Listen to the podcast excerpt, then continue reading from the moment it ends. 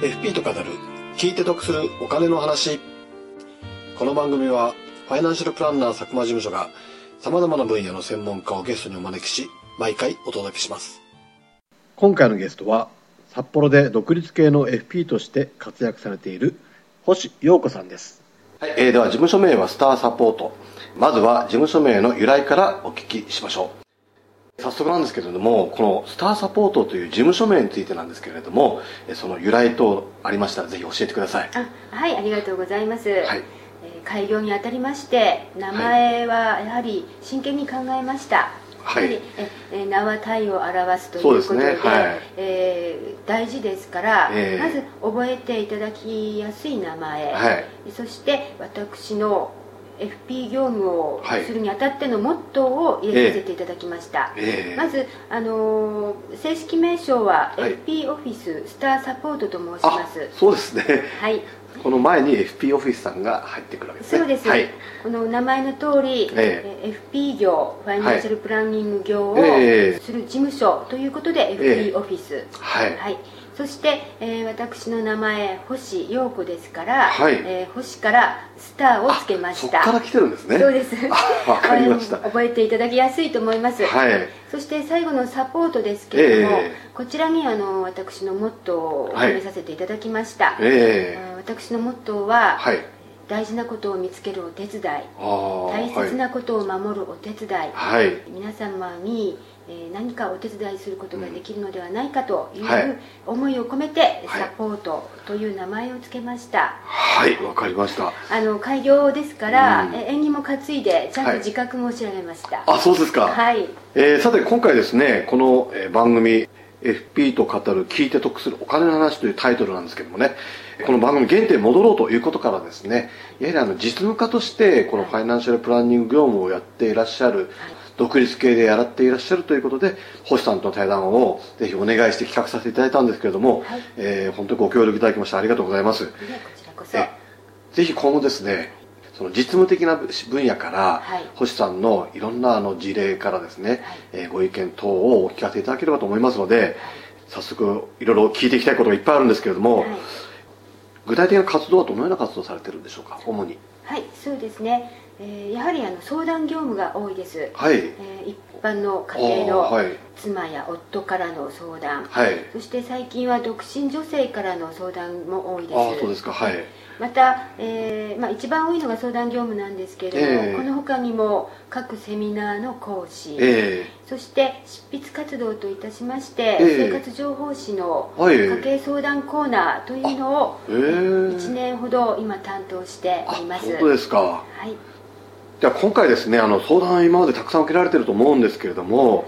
多くのリスナーあの生活者の皆様にぜひ聞いていただきたいと思われるような相談事例、はい、こういったものをですね、はい、どういったものがあるのかお聞かせいただけますでしょうか？はいわかりました、はい、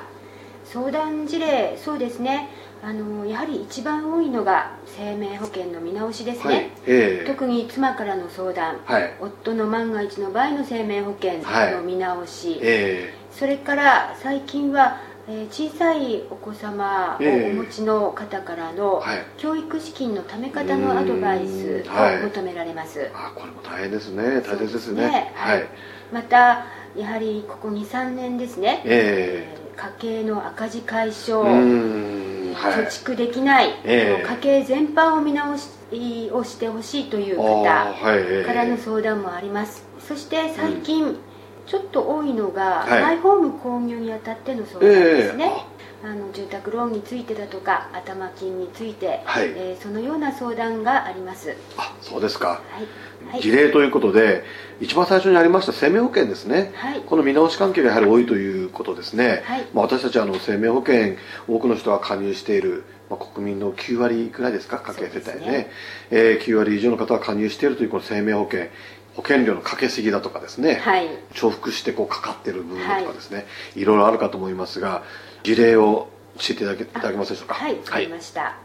えー、生命保険の相談に見える方、はい、えー、大きくその時期なんですけれども、はい、2つあります、ええ、やはり先ほど申しました、はい、家計を見直したい、はい、その保険料をなんとか節約できないかと見える方、うん、それともう一つが大体の方定期特約付き就寝保険に入っております、はい、で更新時期が近いということで、ね、あの、はい、保険会社の方がご家庭に見えて、はい、そろそろ更新時期なんだけれども、うん、えー、いかがしますか？保険料上がりますよ。この際保険見直しませんか、ということで、うん、そこであの慌ててそうなっているのかということで、はい、えー、いらっしゃる方が多いんですね、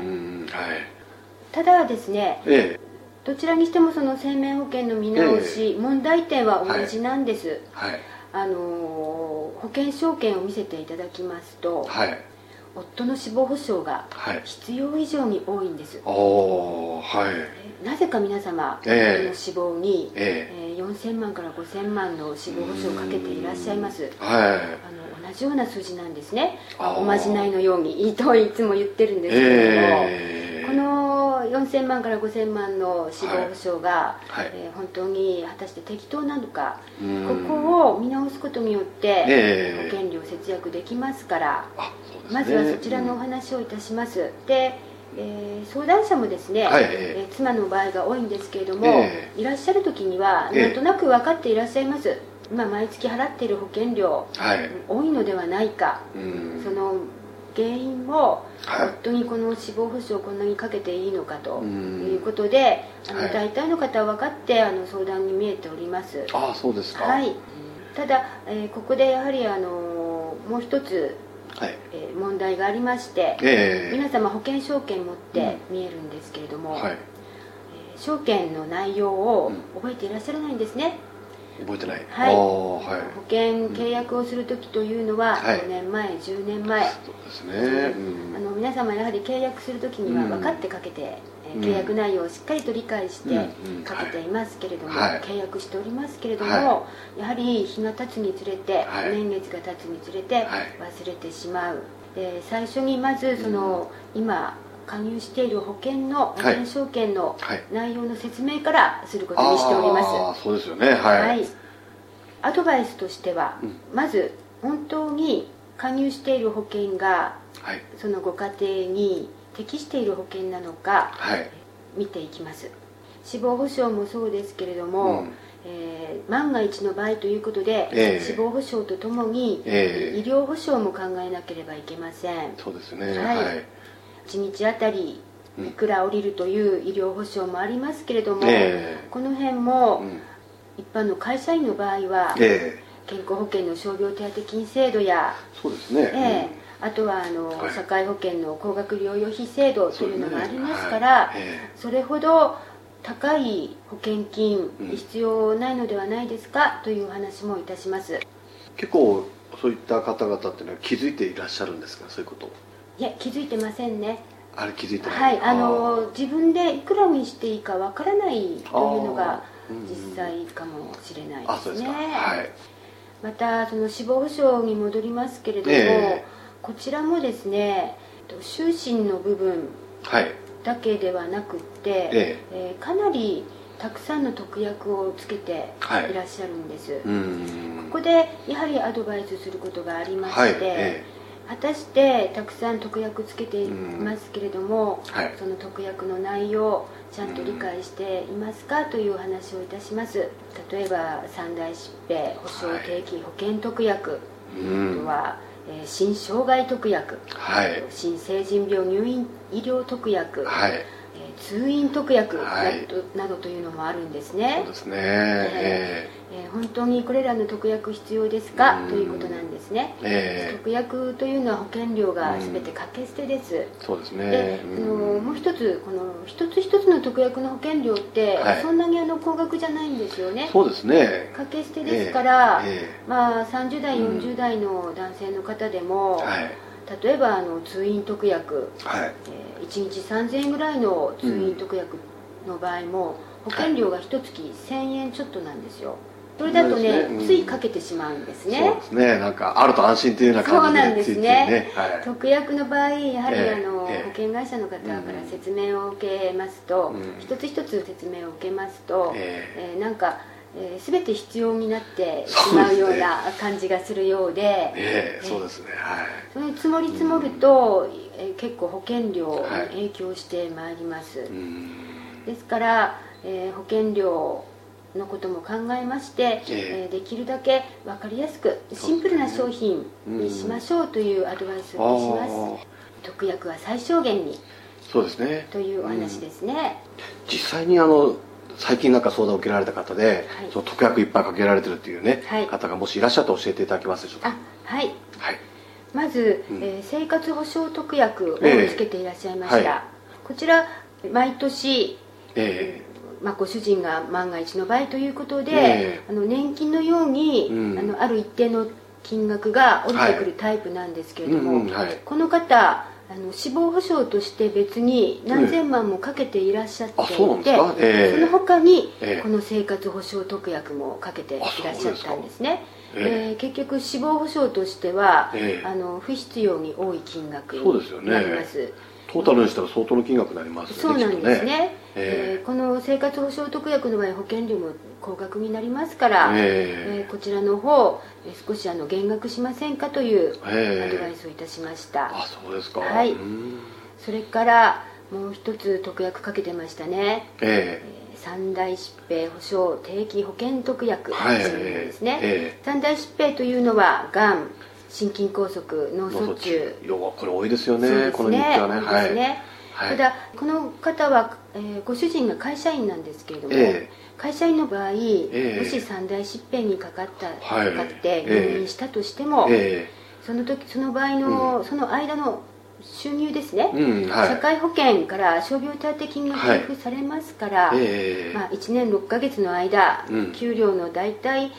約6割相当ですけれども、はい、えー、こういう社会保障もありますから、うんうん、この最大疾病の保障定期保険特約、はい、こちらも、えー、考えてはいかがですか？というお話をいたしました。あそうですか、はい、えー、金額的には大体具体的にどれぐらいだったんでしょうかね。そうですね。この方は、一時金として500万円ぐらいの特約入ってましたね,、ですからもし一時金として必要な場合でも、ええ。まあ、200万円、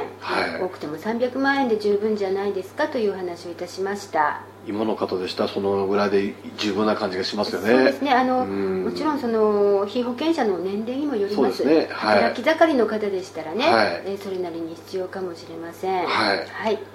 それともう一つが、はい、えー、疾病障害保障定期保険特約ですね、はいえー、はい、これはあの障害を負った場合の特約なんですけれども、はいえー、こちらもですね障害を負った場合公的年金から、例えば障害基礎年金、会社員の場合でしたら障害厚生年金というのを受給することできます。はいそうですね。はいでまたこちらは疾病時の特約ということで、事故の時には使えない。そうですね。そうなんですね。あのやはり制限があります。制約がありますから、はい、この辺も見直しをしていただきました。はい、はい、それからあとは新障害特約もありましたね。はい、はい、あの今先に言いました特約のほかに、この新障害特約もつけていたんですけれども、えーえ。ー死亡時の保険、はい、こんなに必要ですかということで、はい、こちらも考えましょうというアドバイスをいたしました、はい、またこちらの相談者の方は、えーえー、新生腎病入院医療特約をつけていらっしゃったんですけれども、えー、この他に医療特約をつけておりますから、そちらの方でどんな病気でも1日1万円おりますよね、ねえー、この他に新成人病の場合またプラス1万円、1日2万円もいりますかというお話をいたしました、はい、なんか聞いてると次から次といろんな重複してたくさん出てくるようになってますよね。そうですねさらにあるんですね、えー、この方、えー、通院特約もつけてました、はい、こちらはあの入院をしてその退院後ですね、えー、えまあ、ある一定の条件をもとに通院特約、うん、え通院した場合1日いくらという特約なんですけれども、はいえ。ー、内容を見ましたら1日3000円だったんですね。ね。3000円に対して一月1100いくらの保険料を払っておりましたのではいそれも聞いたことあるんですけど通院、はい、意外と請求忘れというか漏れが多いっていう話聞いたことあるんですよね。そうですね。1回入院してそれを請求してしまっているということでね、はい、えー、なかなかその通院がうっかり忘れてるとかそういうのを聞いたことありますね。そうですね。あの特約が多い、うん、かなりあの、たくさんの特約をつけるとやはり請求漏れというのも出てきますよね、はい、そうですね。はい、はい最後にこの方、えーえー、短期入院特約もつけておりました、えー、これはあのもう今一般的になってますよね、うんはい、あの入院5日目から普通はあの入院特約がつきますけれども、うんはい、えー、今の保険というのは大体1日目から出るんですね。すね、うん、1日目から4日目まで、はい、えー、4万円分のための特約なんですね、はい。ただし4万円のための保険料、はい、うん、無駄じゃないですかということなんですね、短い入院の場合は、えー、貯金で対応しましょうというお話をいたしました。でこのようにの、はい、一つ一つの特約の保険料というのは、えーあのそんなに高くないんです、ね、特約の保険料っていうのは掛け捨てですから、えー、えー、その一つの特約に対して1000いくら、はい、えー、何百円という特約もあります、ただ、はい、えー、その特約が積もり積もればやはり何万円ということになりますから、はい、えー、このご相談者の場合も、はい、死亡保障の減額、そしてこの特約の見直し特約を取ってしまうということで、最終的にえー、相談に見えた時には、えー、毎月3万6千円ぐらいの保険を払っていた方なんですけれども、結構ですね。はい、はい、えー、1万7千円ぐらいまで減額することがすっきりシンプルになりましたね。そうですね。その方も最後におっしゃってましたけれども、えー、なんかほっとしたと、うん、なんかあまりに、うん、あの複雑な生命保険に入っているような気がして、うん。えー、あのこの保険の契約をこれからも全て私は覚えていなければいけないのかと、ちょっと憂鬱だったと、はい、えー、あのすっきりシンプルな生命保険にできて、ただ必要なものはちゃんと残すことができて、ね、夫の万が一の万が一ということで、はい、えあのとても良かったとおっしゃっていただきました。結構この家計に占める生命保険料の割合ってのは大きいですよね。3万6000円っていうね当初の数字であれば。そうですね、えー、ただ多いんですよ、えー、あそうですか。40代50代の方相談に見えますけれども、えー、あの本当に夫の一つの生命保険だけで毎月3万円から4万円の保険料を払っている方が多いんです、はい。なるほど。このなかなか収入の伸びてこない今の時代ですね。はいそうですね、あの生命保険というのは、はい、固定費ですよね。そうですね、はい、固定費というのは毎月同じ金額が出ていきます、うん、はい、そこを見直す。例えば先ほどの相談者の方でしたら、うん、3万6000が1万7000大体も半額以下になりましたけども、そ、ね。えー、それを、えー、1年間、はい、そしてその後、うん、2年後3年後、はい、節約の効果、はい、とてもあの大きいものですそうですね、うんまあ、あの生命保険、えー、生命保険支出の中で大きなです、ね、割合を占めている分が結構多い家庭が多いですね。ね、はい、ぜひあのこの辺一度きちっと見直ししていただくとよろしいのかなと思います、はい、えー、今回は大変分かりやすいお話、えー、どうもありがとうございました、はい、えー、次回またぜひよろしくお願いします。はい。よろしくお願いいたします